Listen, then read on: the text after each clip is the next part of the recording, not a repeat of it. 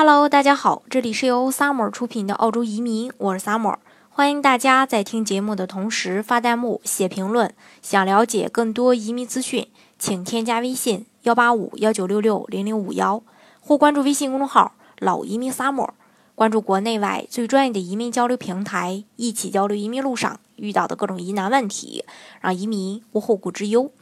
那在澳洲。汽车基本上是大家出行的一个很重要的代步工具。作为新移民，能够拥有自己的一辆车出行呢，也是非常方便的。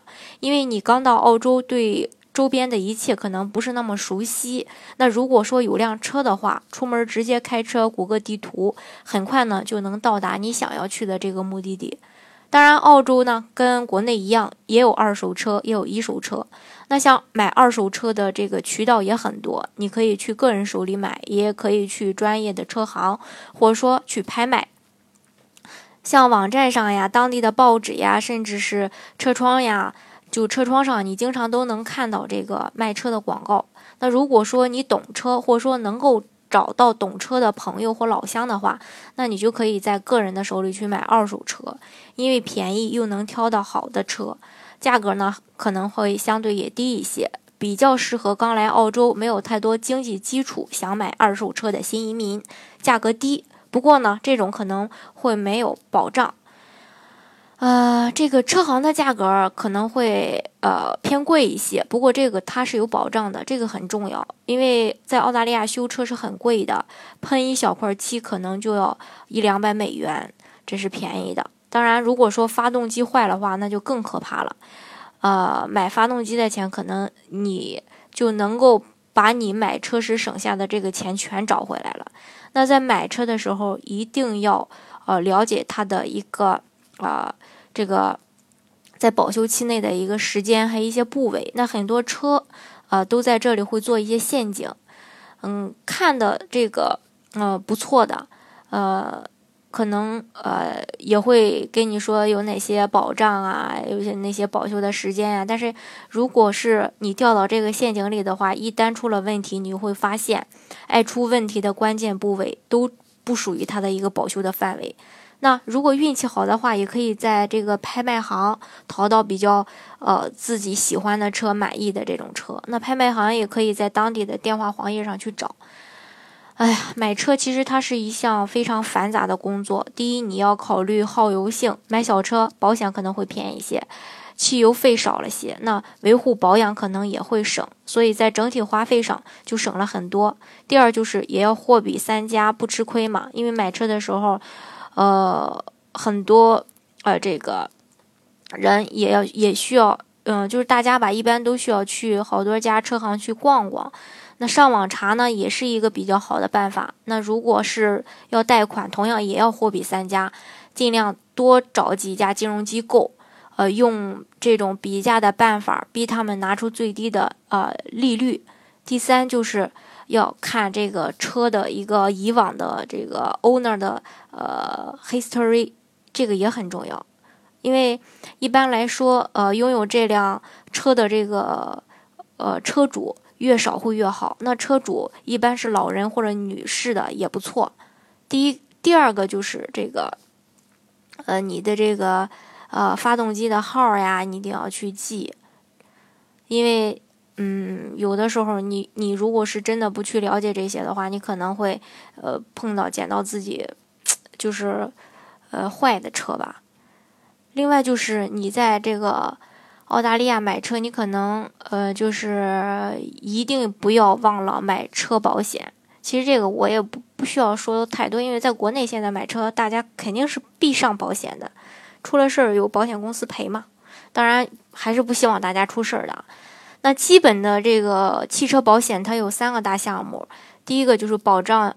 你引致的他人的损伤，第二个就是自己汽车的损伤，第三个就是全面的保险，包括盗窃呀、失火呀、刑事毁坏呀，以及这个挡风玻璃的损坏呀等等。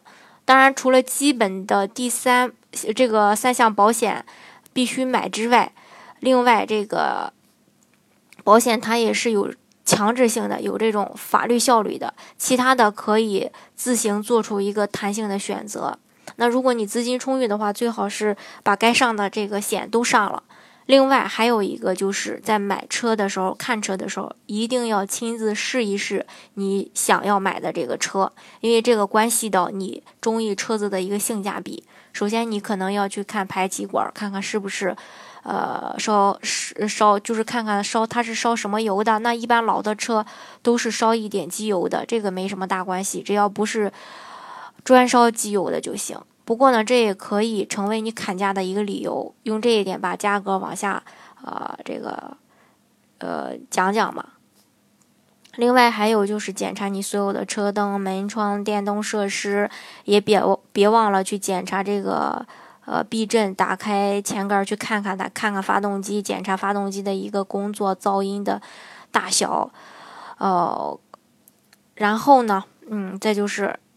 这些都搞定了，你你就可以去上路，去通过试车，你就会了解到车子的基本性能，比如刹车呀、档位呀、公里数呀等等这些，你都要去呃注意。另外，在车行买车，第一个过程就是选购的过程。那在这个过程，你必须直接，呃，走进这个车行去自己选，挑选自己喜欢的车型配置，向这个车行的销售去，呃，问一些相关的问题，比如说技术指配，呃，技术指标呀、配置呀、颜色呀、基本价格呀。那如果说你对某一种车型感兴趣，你可以要求试车，这个时候你必须要出示你的驾照，车行会复印你的驾照。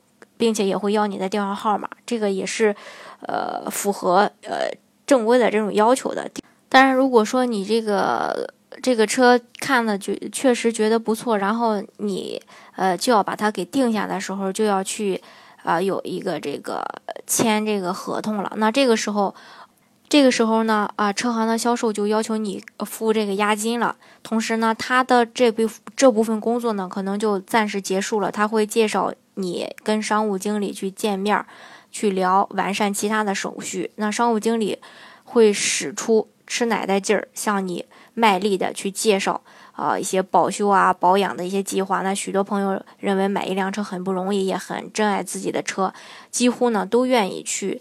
呃，大方的购买一些类似的计划，而忘记了本身价值的因素。退一步说，如果确实想买这类计划的话，也可以留在最后，呃，最后一刻再买，多给自己留些时间啊和余地。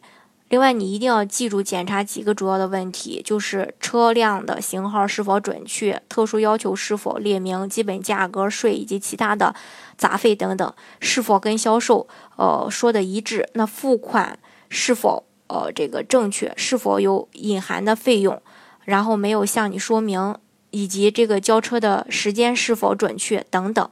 另外就是这个。再进到下一个阶段，就是一个信用的审核阶段。那在签署购买车辆合同后，车行至少要一到两天的时间，通过信用机构去协查你的信用状况，来保证车行的利益。绝大部分顾客呢，都会顺利的得到这个信用保障。那当你通呃这个通过审核以后，车行会通知你按合同的要求去交呃交车。如果车行不能拿到你的信用证明，你可以及时的将这个押金取回，可以在。到其他的车行去看，但结果可能都会，呃，都一样，没有人会把这个车，呃，赊给一个没有信用的人。那取车阶段的话，车行的销售会通知你去车行办理取车的相关手续。你应该与你的这个保险公司进行联络，告知你购买的车辆型号、年份呀，一些相关的指标，以及你想要选购的一些保险计划，要这个保险号。那可以的话，告诉这个车行的这个号码，以便呃办理车辆牌照手续。之后呢，就可以按约定的时间去取车。呃，这是呃这个整个呃选车以及买车的一个过程。